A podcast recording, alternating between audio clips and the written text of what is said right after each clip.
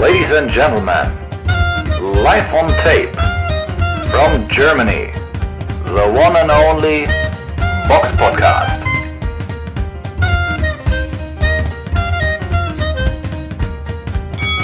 Hallo und herzlich willkommen zum Box Podcast Ausgabe 326. Es ist der 6.12.2021 und ich hoffe, der Nikolaus hat euch allen ein, ja, ein schönes Präsent gebracht. Und heute mit dabei auch eine Art Nikolaus, der Robert. genau, mit einem mit, voll, mit gefüllten Stiefeln vor der Tür. Grüßt euch. Ja, das andere, was man mit dem Nikolaus verbindet, hätte ich jetzt auch gedacht, aber das wollte ich nicht sagen. Ich, ich war überlegen, nee, bringt Masses, Masses nicht, aber lieber nicht. Genau. Ja, ja, unser Sack ist heute nicht so prall gefüllt mit, mit wunderbaren Dingen. Aber ja, wie immer beginnen wir mit dem Rückblick auf das vergangene Wochenende. Der Box Podcast Rückblick aufs vergangene Wochenende. Und da gab es am Freitag, den 3. Dezember, eine Veranstaltung in der schönen Harzlandhalle in Ilsenburg, Sachsen-Anhalt. Das dürfte ja wahrscheinlich auch die erste Wassermann-Veranstaltung in Deutschland gewesen sein. Oder gab es da schon mal eine? Ne? Alles andere war doch noch irgendwie unter, unter Sauerland-Regie, was, was es mal irgendwo gab oder co-promoted oder wie auch immer. Oder Robert?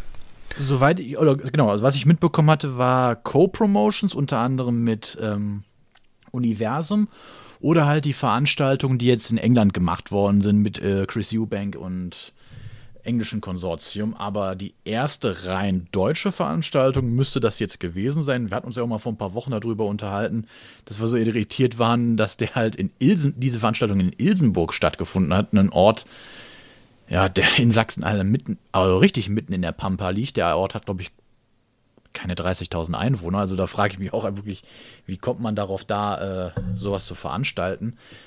Aber nun gut.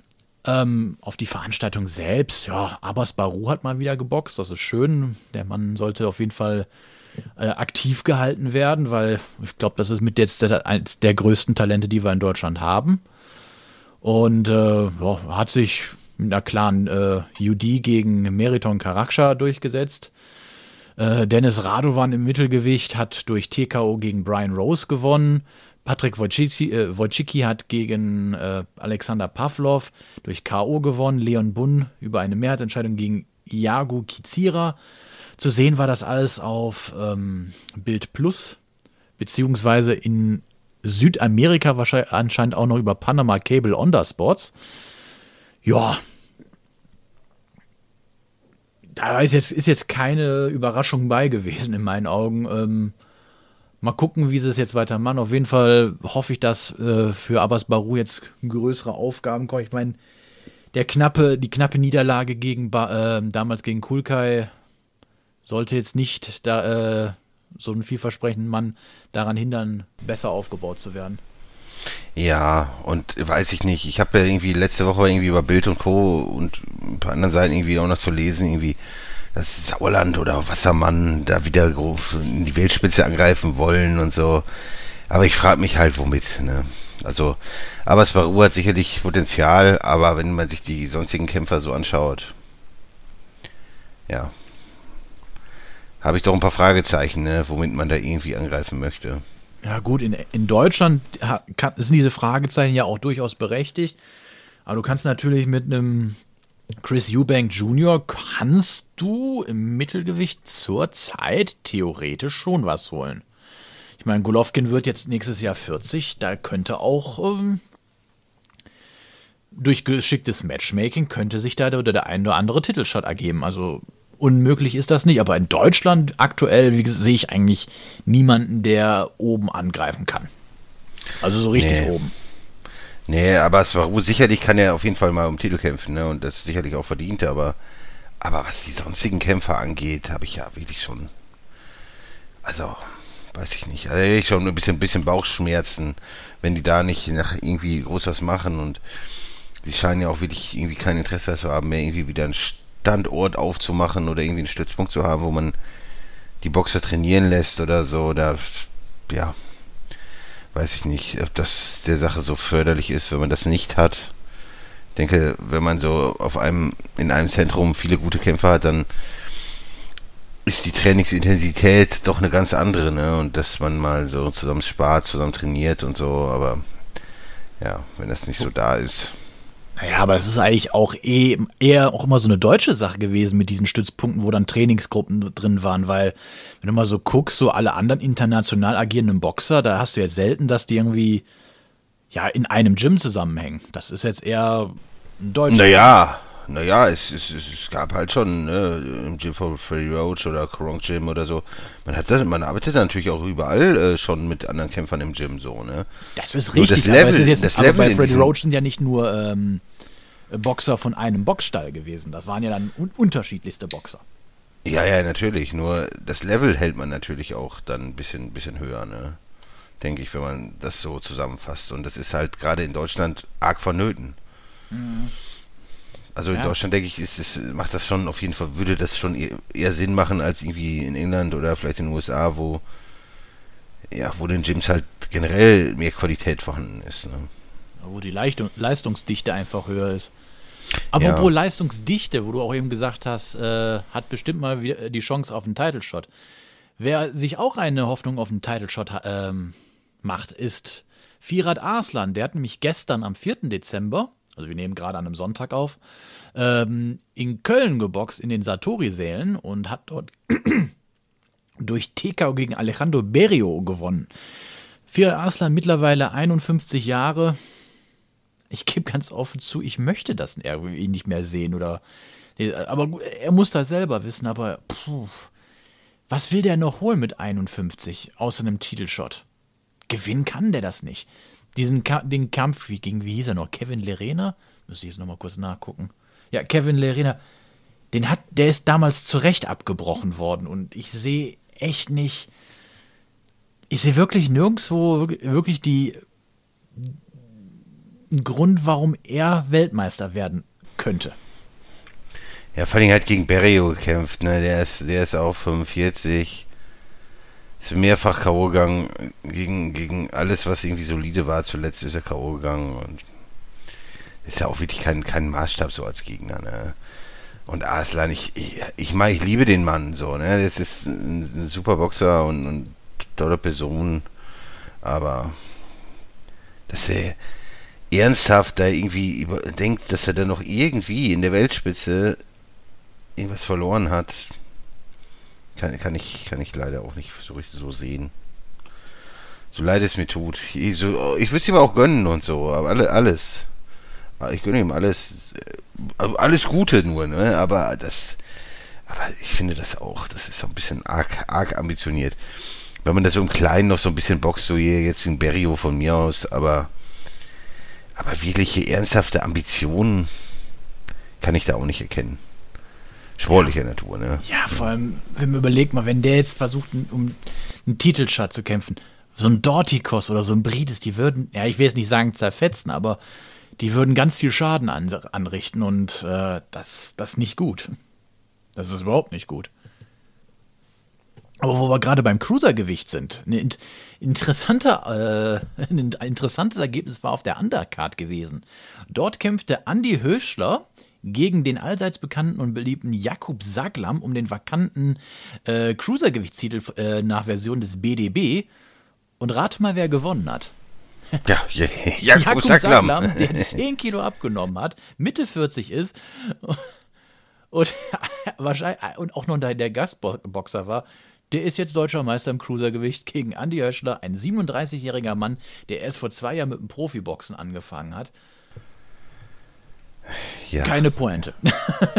ja, ich gönn's Sacklam, so sicherlich einer der bekannteren Journeyman so aus Deutschland. Sei ihm gegönnt, aber äh, das, das zeigt halt wieder jemand mit so einem Kampfrekord wie diesen, dieser Höschler vor dem Kampf, ja, oder neun Kämpfe, neun durch K.O. kriegt man sich so durch die Gegnerschaft. Ist nur rot. Gleich, du weißt du, siehst du nur rot und weißt du einfach sofort Bescheid. Dann denkst du auch, ja, warum? Was, was, was will man damit bezwecken? Das ist. Das ist auch so. Dann, dann trainiert und kämpft man wahrscheinlich irgendwie in so einem Gym, wo ohne Leistungsdicht, also wo wenig gute Leute sind. Kann sich nicht real einschätzen, so wie gut man wirklich ist. Und wenn man dann einfach mal in, in ein Gegnerregal greift, was nur ein Tick höher ist oder wo jemand antritt, der zumindest versucht zu gewinnen, dann kann das auch schnell mal in die Hose gehen. Ne? Und, und, und so ist das halt bei ganz, ganz vielen deutschen Profiboxern leider, wenn man ehrlich ist. Ne? Es tut mir leid, aber es ist so. Ne? Und wenn ich mir die ganze, die ganze Karte so angucke, es ist eigentlich vollkommen klar, außer bei dem Kampf André Bunga, ein 5-12-1-Mann gegen Vincenzo Anzalone, einen 0-12-1-Mann, wer da gewonnen hat. Ich würde da auf den Bunga treffen, äh, wetten, aber im Großen und Ganzen sind das alles so, so Kämpfe, die die Welt nicht braucht. Du weißt einfach sofort, wer kommt zum Gewinn, wer, wer nicht. Oder irgendwie im Supermittelgewicht so ein Kurosch Nikgam gegen Nikolosch Berkanschawili, ein 29-34 Mann. Ja, warum macht man sowas? Ich habe da keine wirklich gute Antwort drauf. Ich auch nicht. Weil normalerweise ist die Antwort auf alles, was fragwürdig ist, Geld. Aber ich weiß nicht, wie man damit Geld verdienen will, weil das einfach kaum Wert hat. Nein. Das frage Naja. ich mich auch. Naja, kommen wir mal zu etwas, den, greifen wir mal ein bisschen höher ins sportliche Regal. Da hätten wir dann noch eine Veranstaltung in England gehabt, die in der Copperbox Arena in dem Queen Elizabeth Park in London stattgefunden hat. Und da war das Rematch gewesen zwischen Lyndon Arthur gegen Anthony Jade. Und Anthony Jade hat das Ding äh, in einer richtig schönen Art und Weise durch K.O. in der vierten Runde äh, be beendet. Also war wirklich gut anzusehen und ja, also die Split Decision hat er da, glaube ich, denke ich, mehr als wett mitgemacht. Ja, überhaupt ein Boxer, den man auf dem Schirm haben sollte, den sehe ich immer sehr gerne.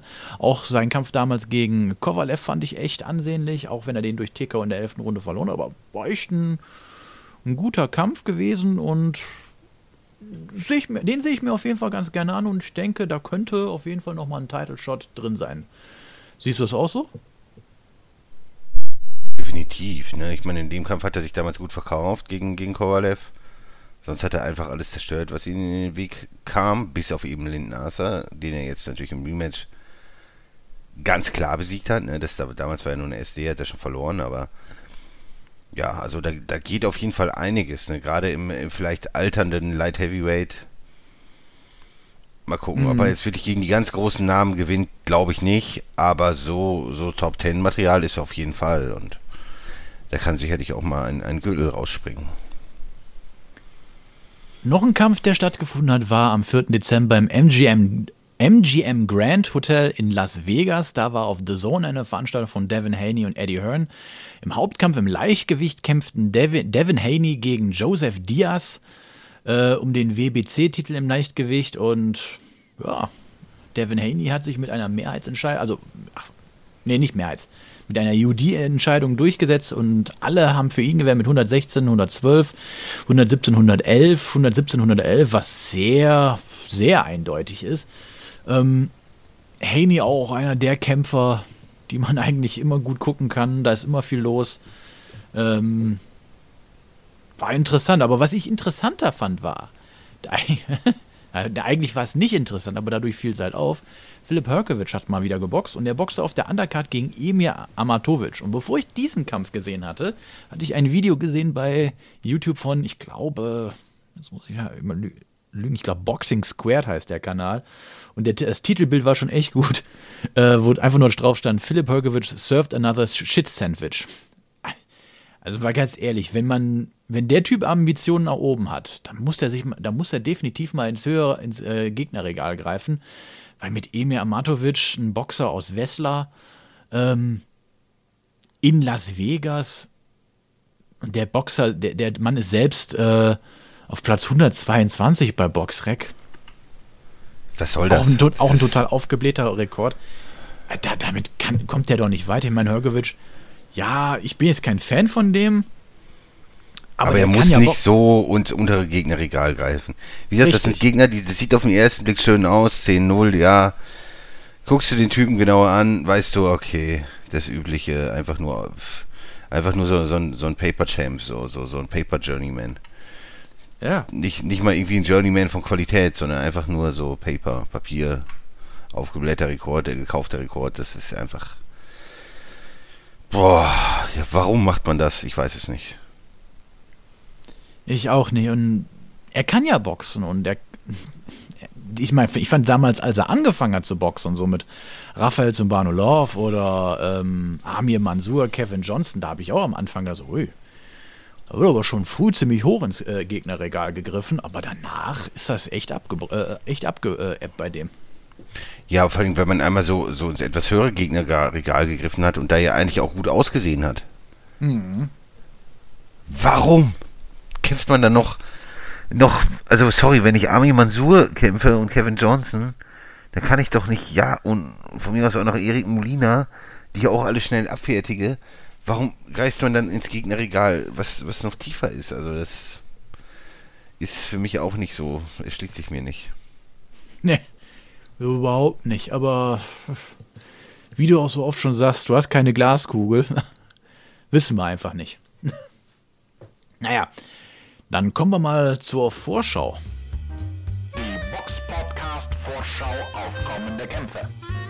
Und ein Kampf, der dürfte schon vorbei sein, sobald wir diesen Podcast morgen, also Heute ist ja Sonntag, aber wir veröffentlichen Montag.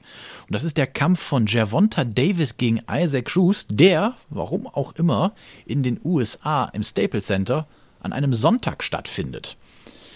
Ähm, es geht da um den WBA-Titel im Leichtgewicht.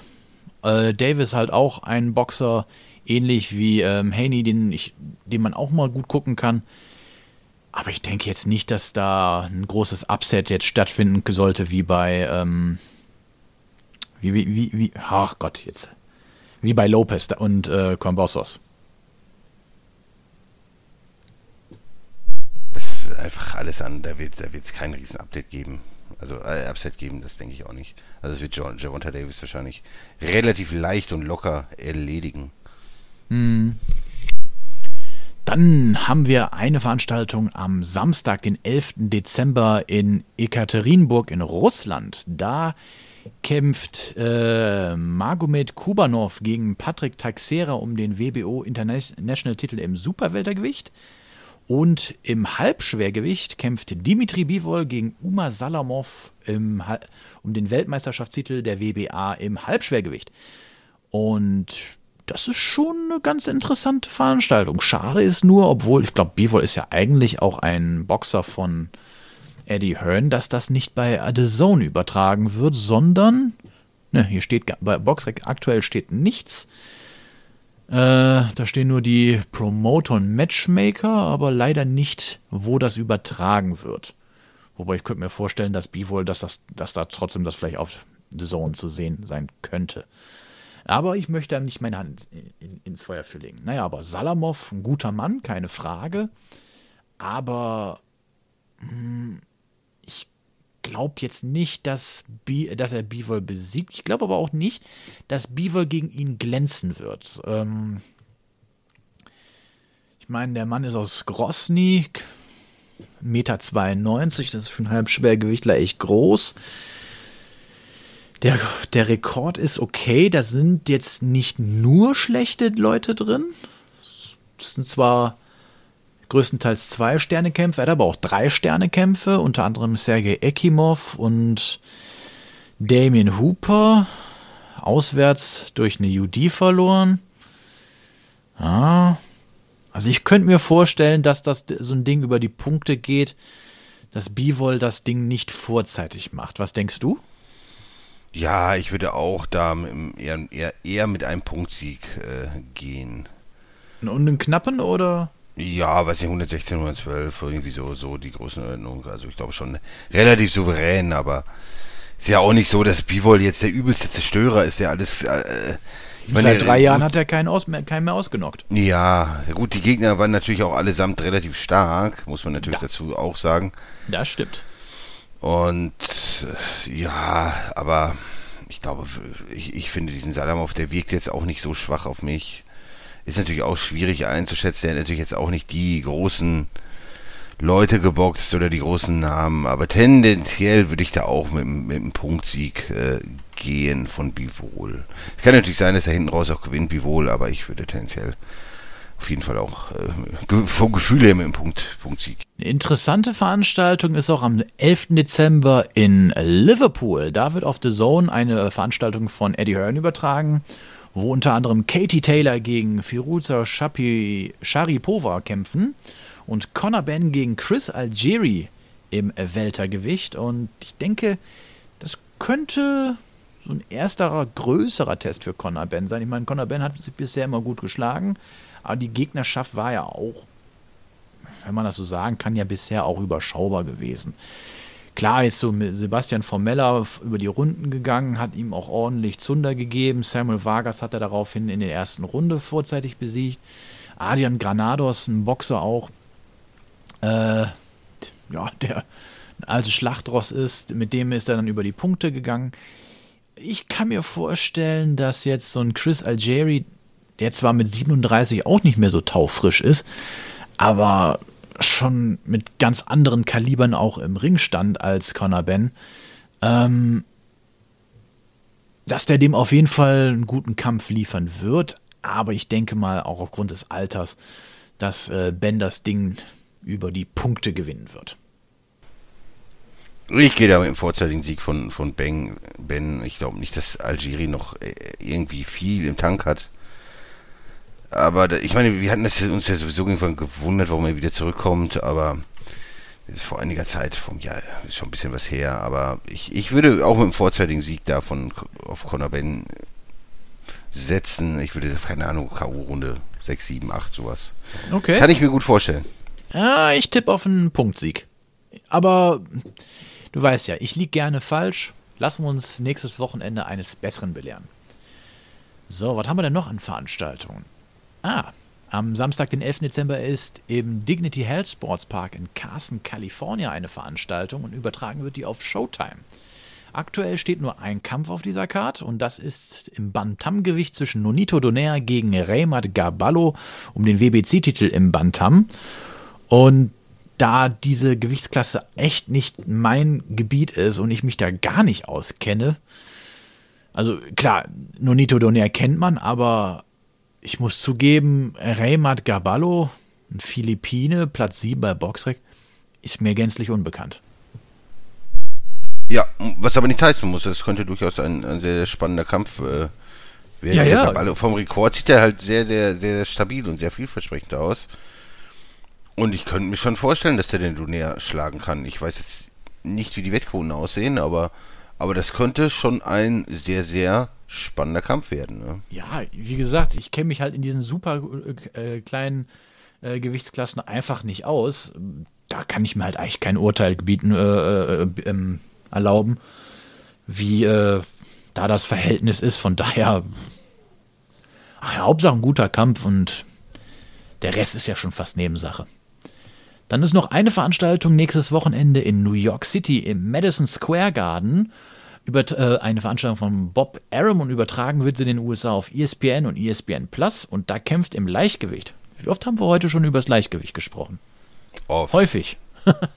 äh, das machen wir ja sonst normalerweise nicht. Und da kämpft oh, kein geringer als Vasil Lomaschenko gegen Richard Comey. Es ist kein Titelkampf, aber es ist ein Fünf-Sterne-Kampf bei Boxrec, denn Comey, ein Boxer aus Ghana äh, mit 30 Siegen, drei Niederlagen, eine davon vorzeitig, ist ein Boxer, der auch gar nicht so zu unterschätzen ist, wenn man so auf den Rekord guckt. Klar, gut, er hat gegen Teofimo Lopez durch TKO in der zweiten Runde gewonnen, aber ich meine, Teofimo Lopez hat auch Vasil Lomachenko besiegt. Also da darf man, glaube ich, auch mal vorzeitig verlieren, aber ich denke nicht, dass Vasil Lomachenko da in große Bedrängnis kommt. Klar, der Rekord mit einer K.O.-Quote von 81 Prozent sieht jetzt nicht schlecht aus, aber die kamen ja auch meistens gegen Gegner, die jetzt nicht so qualitativ sind. Ausnahmen wäre natürlich da jetzt Raimundo Beltran, den er durch K.O. in der achten Runde besiegt hatte. Ähm, aber ich würde mich jetzt doch arg wundern, wenn er da jetzt irgendwie vorzeitig verlieren sollte, ja, oder äh, irgendwie durch, einen hauchdünne, äh, oder durch eine hauchdünne Punktniederlage verlieren sollte. Ja, das, das sollte eigentlich schon, schon eine Sache für Lomaschenko sein, weil wenn er so einen Mann dann nicht schafft, dann wen denn dann? Ne? Und ist auch klarer Favorit, denke ich, in dem Kampf, aber ja, mal abwarten, was da passiert. Ne? Lomaschenko sieht halt immer gut aus, aber mal sehen, mal sehen. Also er sollte auf jeden Fall überzeugen, wenn er noch irgendwie in Zukunft größere Ambitionen hat, dann sollte er den Kampf auf jeden Fall sehr, sehr deutlich für sich entscheiden. Dann kommen wir mal zu den Hörerfragen. Fragen und wir beantworten sie. Und da hat bei YouTube uns der Tourist Q, einer unserer treuesten Hörer, uns eine Frage gestellt. So, ich habe eine Frage an euch, die nur im weiteren Sinne mit Boxen zu tun hat. Würdet ihr immer einschreiten und Zivilcourage zeigen, wenn ihr das in der Öffentlich wenn ihr seht, dass in der Öffentlichkeit jemand verprügelt wird? Oder würdet ihr euch tendenziell raushalten? Oder würdet ihr sagen, dass man es auch nur aus dem Bauch heraus in der jeweiligen Situation entscheiden kann, weil nicht jede Situation gleich ist? Wenn man, zum, wenn man zum Beispiel zwei sich prügelnde Jungs sieht, bei denen man das Gefühl hat, selbst mit einem Messer in der Brust im Krankenhaus zu landen, dann hält man sich vielleicht besser raus. Oder in einem, bei einem trainierten Hühn, dessen Name sich auf Tom Quarz reimt. da würde ich mir Sorgen machen, dass ich dabei ein Auge verliere, wenn der richtige Schlag auf der falschen Stelle landet. Also, ich würde aussagen, ich mache es von der Situation abhängig. Klar sollte man äh, Courage zeigen, aber man muss auch immer an sich selber denken. Gerade, also das lernt man ja zum Beispiel auch in der ersten Hilfe. Wenn du einen Unfallort siehst, erstmal Unfallort sichern, sich selber schützen, weil wenn man sich selbst dabei verletzt, ist man keine Hilfe. Und ähm, wenn ich jetzt sehe, dass ich da selbst Gefahr laufe, schwerste Schäden von zu nehmen. Es gibt ja noch andere Möglichkeiten, äh, bei solchen Situationen einzuschreiten. Erstmal vielleicht irgendwie Aufmerksamkeit auf sich ziehen. Man muss ja nicht gleich physisch aktiv werden. Ähm, aber wenn ich jetzt selbst Gefahr, also gelaufen würde, dass ich zum Beispiel, wie du schreibst, ein Messer in der Brust haben könnte, würde ich wahrscheinlich auch es nicht tun. Ja. Ja, generell muss man ja sagen, dass wenn sich welche nur prügeln, dass Prügeleien in der Realität ja oft ultra schnell vorbei sind. Ne? Also das ist ja oft dann die eine Hand, die einen jemand, die, die man, die einen wirklich zu, zu Boden streckt. Also in der Realität. Oder, die, oder meisten stolpern sehr. Ja, stolpern oder wie auch immer, aber in der Realität dauern, es gibt ja, so, was ist, so, so, so eine Bud Spencer-Prügelei oder keine Ahnung. Es ist ja einfach so, wenn so zwei Menschen aneinander geraten, das Ding ist oft ultra schnell zu Ende und auch eine Messerstecherei, da wird halt Messer gezuckt, äh, vielleicht wird, wenn ein paar Mal gestochen wird, übel, aber das geht halt ultra schnell. Und ähm, da, äh, ich glaube, bevor man das überhaupt realisiert, was da gerade so passiert, ist, ist man wahrscheinlich gar nicht in der Lage, in den meisten Fällen überhaupt einzuschreiten. Ne? In dem Fall, wenn das irgendwas Größeres ist, was offensichtlich auch länger dauert, dann äh, wäre in der Tat, je nach Situation, wahrscheinlich mein erstes tun und halt erstmal gucken, wo bin ich, wer, wer ist das äh, und so weiter. Und wahrscheinlich dann, wenn man was tun könnte, würde ich, würde ich sicherlich tun, aber das ist ja absolut situationsabhängig und wenn, es ist wahrscheinlich das Beste, einfach die Polizei zu rufen. Generell, wenn es Leute sind mit Messern, ist sowieso übel das, das ist, da, da hast du ja sowieso fast keine Chance. Wenn jemand ein bisschen mit Messer umgehen kann, dann was willst du dagegen machen? Also ohne, ohne Waffe bist du verloren, so, ne? Das äh, keine Chance eigentlich. Also auch wie.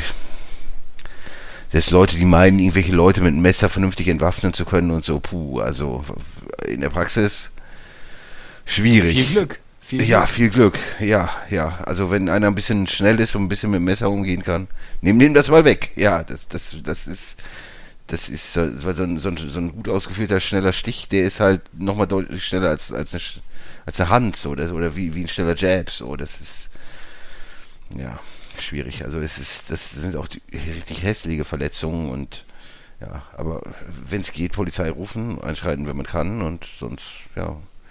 Ich glaube, das sind immer so, so Fragen, auf die man eigentlich man, man glaubt da vielleicht eine andere Wort drauf zu haben, aber hat man nicht, weil jede Situation ist, glaube ich, wirklich anders und man weiß nie, wie man selber dann reagiert, wie geschockt man ist, was man da sieht, wie, wie, als wie krass man Sachen überhaupt empfindet, ob man die so richtig einordnet, was da gerade passiert. Weiß ich nicht, weil da, da kann ja ein, ein, ein schneller Stich, der kann ja tödlich sein und äh, man realisiert das gar nicht sofort so, ne? Ist halt echt schwierig zu sagen, aber im Zweifelsfall auf jeden Fall äh, die Polizei rufen, ne? Das ist die mächtigste Gang in der Stadt. Das sind einfach die stärksten überall. Und die muss man anrufen, wenn, wenn man irgendwie was, was Komisches sieht. Das, das sollte man schon tun. Aber es ist, glaube ich, wie man dann. Ist auch immer so Leute, die sagen, boah, wenn mein Kind mal vergewaltigt wird, also dann bringe ich den um und so. Ja, wenn es dann soweit ist, tun das die wenigsten, ne? Äh, schwierig, also weiß ich nicht. Keine Ahnung, wie man dann reagiert. Ja, müsste man dann halt so sehen. Eine weitere Frage kam vom Detlefs, De Detlefson bei YouTube und der fragte, welcher Boxer aus der zweiten und dritten Reihe in Klammern Journeyman schaut ihr am liebsten oder habt ihr auch einen Lieblingsboxer, der nicht so bekannt ist? Gruß Detlef. Boah, da wird mir spontan David Price anfallen. Der wird von jedem besseren Mann eigentlich relativ schnell weggehauen, aber wenn er selber zuhaut, da kann auch schon mal schnell das Licht ausgehen. Also den habe ich, den habe ich eigentlich immer sehr gerne gesehen, so als Journeyman. Wie sieht's bei dir aus? Oh, sehe gerne auch, auch Journeyman oder Leute mit besonderen äh, Fähigkeiten, Eigenschaften. Ist so, äh, das ist, also grundsätzlich, äh, was ich überhaupt nicht gern schaue, ist, ist Leute mit, Leute, die keine besonderen Stärken haben, die dann so aufeinandertreffen, so, gerade so auf, auf lokalem Niveau gibt es ja manchmal so, so Kämpfe, das, also kann ich mir, oder auch im deutschen Bereich gibt es dann so Kämpfe, ich meine, ihr wisst ja selber, ne, wenn ihr euch die Kämpfe anguckt, das ist, das ist teilweise wirklich, wenn das so Leute sind, beide jetzt nicht mit extrem viel Skill ausgestattet, überhaupt kaum Punching Power vorhanden, wenig athletisch. Ja, also das, das ist oft schwierig, das anzugucken, finde ich. Und je elitärer ein Boxer ist, desto lieber schaue ich den tendenziell, je mehr Skill jemand hat, desto lieber mag ich das. Und der Skill muss, kann, kann auch extremer Defensivskill sein. Ich sehe aber auch wirklich gerne einen Andre Ward gesehen oder einen James Tony oder so. Es muss jetzt nicht unbedingt der Hardhitter sein oder so. Es muss einfach jemand sein, der, der Skill hat und den ich gerne sehe. Oder irgendwie besondere Eigenschaften, wie, wie du eben sagtest, wie David Price, ist, ist wunderbar anzuschauen, weil da passiert immer was. Und, und David Price kann ja durchaus auch boxen, ne? Und, oder auch, man, man kann mal jetzt lachen, aber selbst so ein, so ein Timo Hoffmann, also ich, ich mochte den Typ irgendwie. Ja. Der ist irgendwie, irgendwie real und nett gewesen und, und hat halt so seine Macken, aber eben auch seine klaren Stärken, sowas wie, wie Kinn und ja, also ich fand das geil, wo ich ihn so gegen Dimitrenko gesehen habe und, und er hat den Dimitrenko da am Wackeln gehabt und so. Das ist schon lustig. Ne? Also das, sowas gefällt mir auch sehr. Also es muss jetzt nicht unbedingt immer ne, nur Canelo Alvarez sein, auf gar keinen Fall. Nur das, das Matchup und die Boxer müssen halt irgendwie zueinander passen. Und dann können auch äh, nicht so starke Boxer extrem unterhaltsam sein, wie man natürlich jetzt auch an den ganzen ja, Star-Veranstaltungen sieht. Ne? Die Leute haben halt irgendwie was Besonderes, sind halt Showman oder irgendwelche Fähigkeiten, die, die die einfach spannend machen. Und dann, dann macht das Ganze auch Spaß. Und es muss halt irgendwie auch in einem Rahmen präsentiert sein, der, der auch stimmig ist. Der dann nicht so irgendwelche, ja, eher so lokale Größen dann irgendwie als Weltklasse deklariert und so. So habe ich extreme Bauchschmerzen mit immer. Das, ich, das mag ich einfach so nicht. Aber immer, aber, aber es gibt da eine ganze Reihe von, von Leuten, die man sich immer gut, gut angucken kann. Auch für, was weiß ich, so ein Ollie Harrison oder so. Von mir aus auch so ein, was weiß ich, so ein, einfach so ein einfacher Michael Sprott damals oder so. Kann man sich immer gut angucken, finde ich. Also das ist, das ist immer was los. Das ist auch je nachdem, was man als zweite und dritte Reihe so sieht, ne? Oder Journeyman so, ne? Das ist halt. Ja, also wenn, dann reden wir schon, also greife ich schon ziemlich hoch ins, äh, ins Regal an Journeyman, weil David Price, wie du ja schon gesagt der kann ja boxen. Ich meine, der hatte Olympia Bronze ge äh, geholt. Das kriegst du ja auch nicht, weil du zufällig mal da warst und dich eingeschrieben hast. Äh, wer mir auch noch einfallen würde, wer auch so ein, so, ein, so ein Stinker war, der einen nie gut aussehen lassen hat, war äh, Tony Thompson. Ähm, Gerade die Kämpfe gegen äh, Orlani Solis, die sind mir noch sehr gut in, in Erinnerung geblieben. Und ähm, ja, ich, mittlerweile kann man es, glaube ich, schon sagen, auch so ein Christian Hammer. Der lässt einem wenig Raum zu glänzen. Ähm, der ist auch ein guter Prüfstein für viele. Naja, aber ich denke, wir denken, konnten damit deine Frage ganz gut beantworten. Dann haben wir noch eine Frage bei Facebook reinbekommen vom Heiko, auch einem unserer langjährigen Hörer. Äh, guten Tag. Wie wäre ein Kampf zwischen Andre Ward und Saul Alvarez ausgegangen? Buh. Das ist eine fiese Frage. Ist ja vor allem die Frage, wann? Alvarez als Ward noch aktiver oder Alvarez von heute gegen den, den zuletzt aktiven Ward? Boah. Ward hat ja diese, eine dieser seltenen äh, Gaben, dass er ja seine Gegner auslesen kann. Und auch so, sei mal so, ich sag mal, dem immer so durch einen Schritt voraus war. Boah. Ich meine, mit 1,83 auch deutlich größer, aber das heißt ja nicht unbedingt immer was. Boah, aber in so einem Ward hätte ich vom Können her, würde ich sagen, ist das einer der wenigen, wie, wie ein Floyd Mayweather, die einen Alvarez ausboxen können. Bin ich ganz bei dir. Ich, ich gehe auf Andre Ward auf jeden Fall.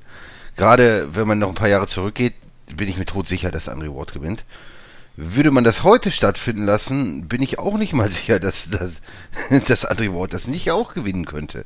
Es käme halt darauf an, in welcher Gewichtsklasse das so stattfinden kann, in welcher Verfassung Andre Ward ist. Aber stilistisch vom Skillset ist Andre Ward, glaube ich, ein ziemlicher Albtraum für Saul Alvarez. Der ist halt wie, wie, wie, wie ein Mayweather in, in groß, ne? Und also den Kampf zu gewinnen, Viel also Glück. Viel Glück. Also das, also das ist natürlich schon eine Herkulesaufgabe. Ne? Also das schwer zu sagen. So, wer, meine Gewissheit, mit Gewissheit kann man das natürlich nie sagen, wer da gewonnen hätte. Ne? Aber für mich, Für mich hat zum Beispiel Ward auch damals den ersten Kampf gegen Kovalev verloren. ja, ich glaube, da sind sich die meisten Leute durchaus einig. Weil war schon relativ knapp, aber knapper, klarer Sieg eigentlich bei Kovalev, so, ne, mehr Aktivität und sowas, aber, und, und er hat den ja auf dem Boden gehabt, also, haben den meistens schon knapp vorne gesehen, ne, den Kovalev. Und im zweiten hat er den halt echt, das war irre, ne. Ja, das, hab ich, das Aber- hat man so gar nicht kommen sehen.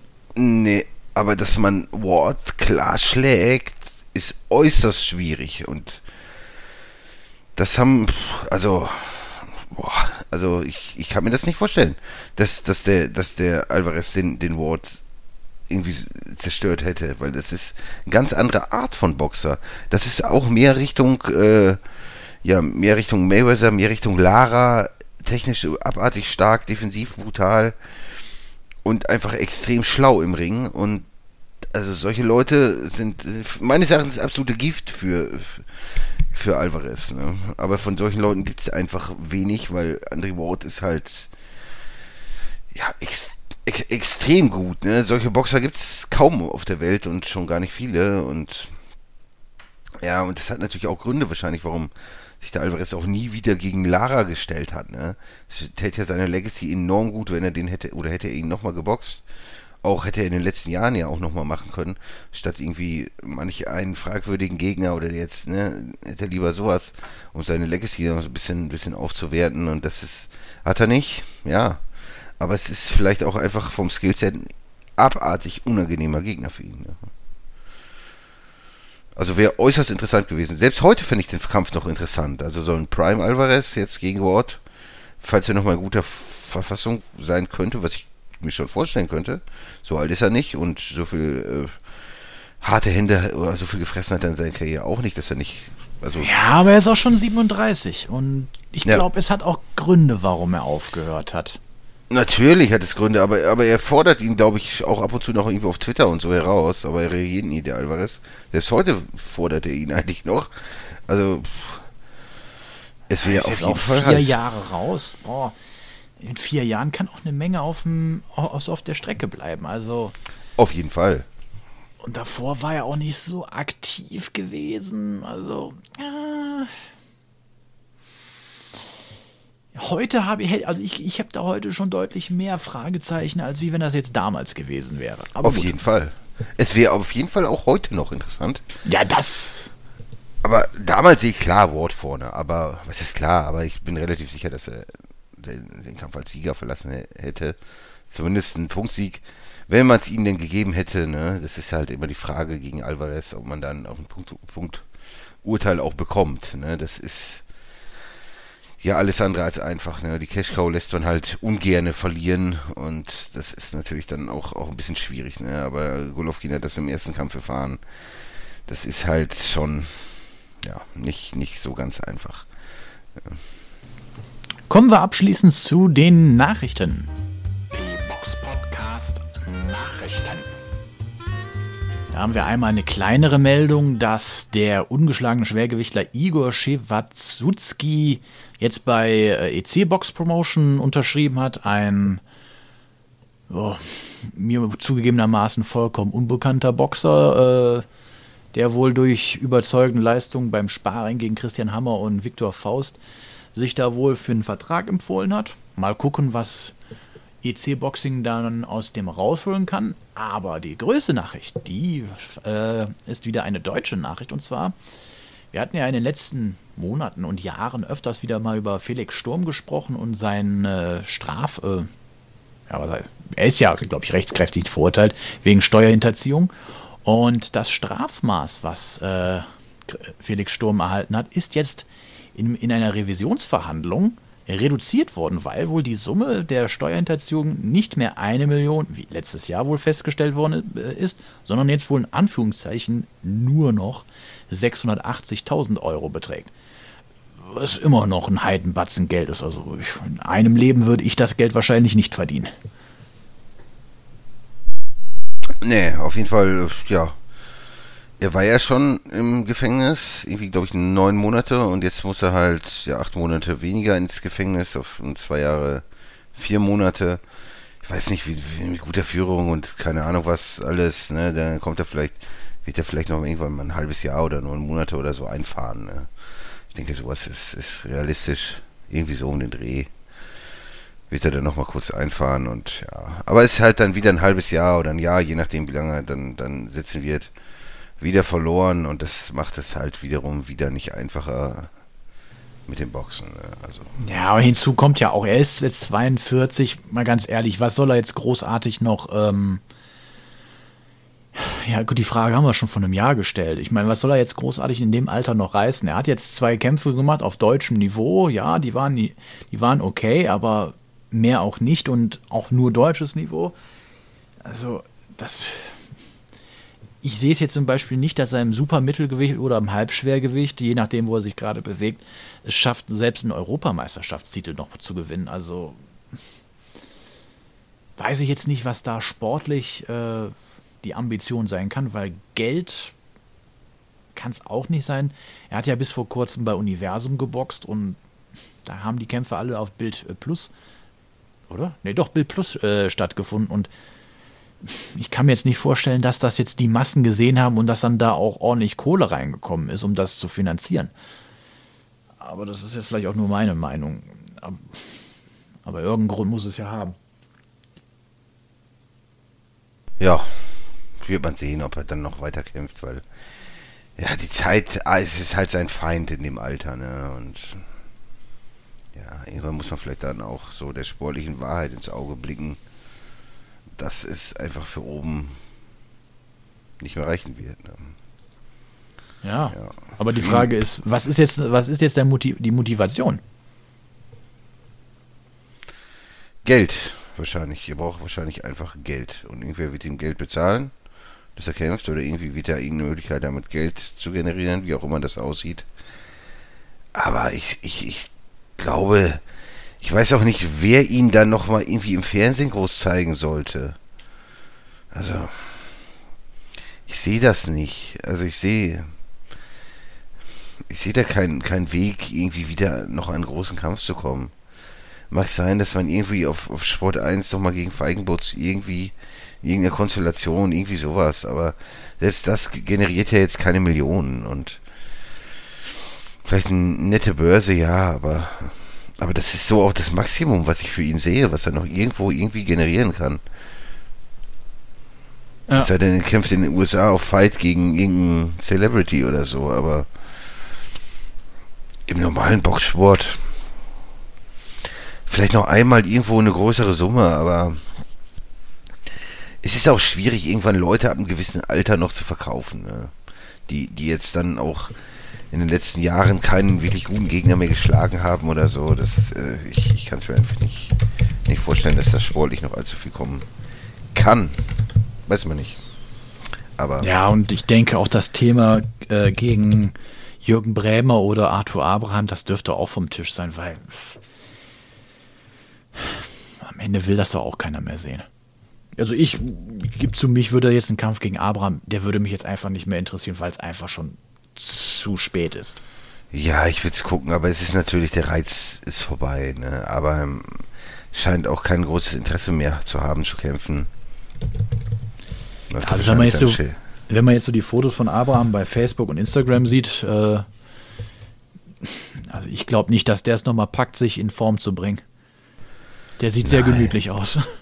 Ja, der könnte dann im Heavyweight antreten, ne? Vielleicht Sturm dann ja auch, aber ja, also sehe ich, sehe ich so, ich sehe da nichts mehr. Keine Ahnung. Gegen Bremer fände ich nach wie vor sicherlich spannend, aber auch da würde ich mittlerweile wahrscheinlich schon Bremer favorisieren. Aber das sind alles alte Männerkämpfe, ne? Die Jungs sind halt immer noch super gut im Vergleich zu dem, was, was es sonst so in Deutschland rumläuft. Wahrscheinlich auch immer noch mit die, die Besten oder die Besten, aber man hat es einfach verpennt, ne? Damals auf Sat 1 wäre die Gelegenheit gewesen, aber man hat alle irgendwie nur, nur gegen, ja, also zweitklassige Leute im, im Regelfall antreten lassen und man hat es halt nicht angefangen, da wirklich gegeneinander zu kämpfen und dann die Kämpfe groß zu machen. Das, das hat man überhaupt nicht verstanden irgendwie oder wollte es nicht, von irgendwelcher welcher Seite auch immer. Ja, und heute steht man da und überlegt sich, wie man noch was machen kann, aber ich denke, es ist einfach, es ist einfach zu spät. Absolut. Naja. Und die Moral von der Geschichte, was Besseres passiert leider nicht. Damit sind wir auch schon am Ende dieser Folge angekommen, die wir jetzt im Schnelldurchlauf durchnehmen mussten, weil wir haben ja jetzt auch schon halb zehn mittlerweile, wo wir den Podcast aufnehmen. Er wird also, wenn ihr den hört, ist, liegen wir wahrscheinlich, äh, stehen wir gerade schon wieder auf zur Arbeit. Ähm, wenn ihr Fragen oder Anregungen habt, schreibt sie uns in die Kommentare. Lasst uns ein Like bei, ähm, bei Facebook da, lasst uns ein Like bei Instagram und Facebook, äh, YouTube da, abonniert unseren Kanal. Ansonsten, wir hören uns dann beim nächsten Mal. Bis dahin, macht's gut. Tschüss. Servus. The one and only Box Podcast. New episodes every week. Follow us on Facebook, Instagram, YouTube, iTunes Music, and Spotify. Box Podcast DE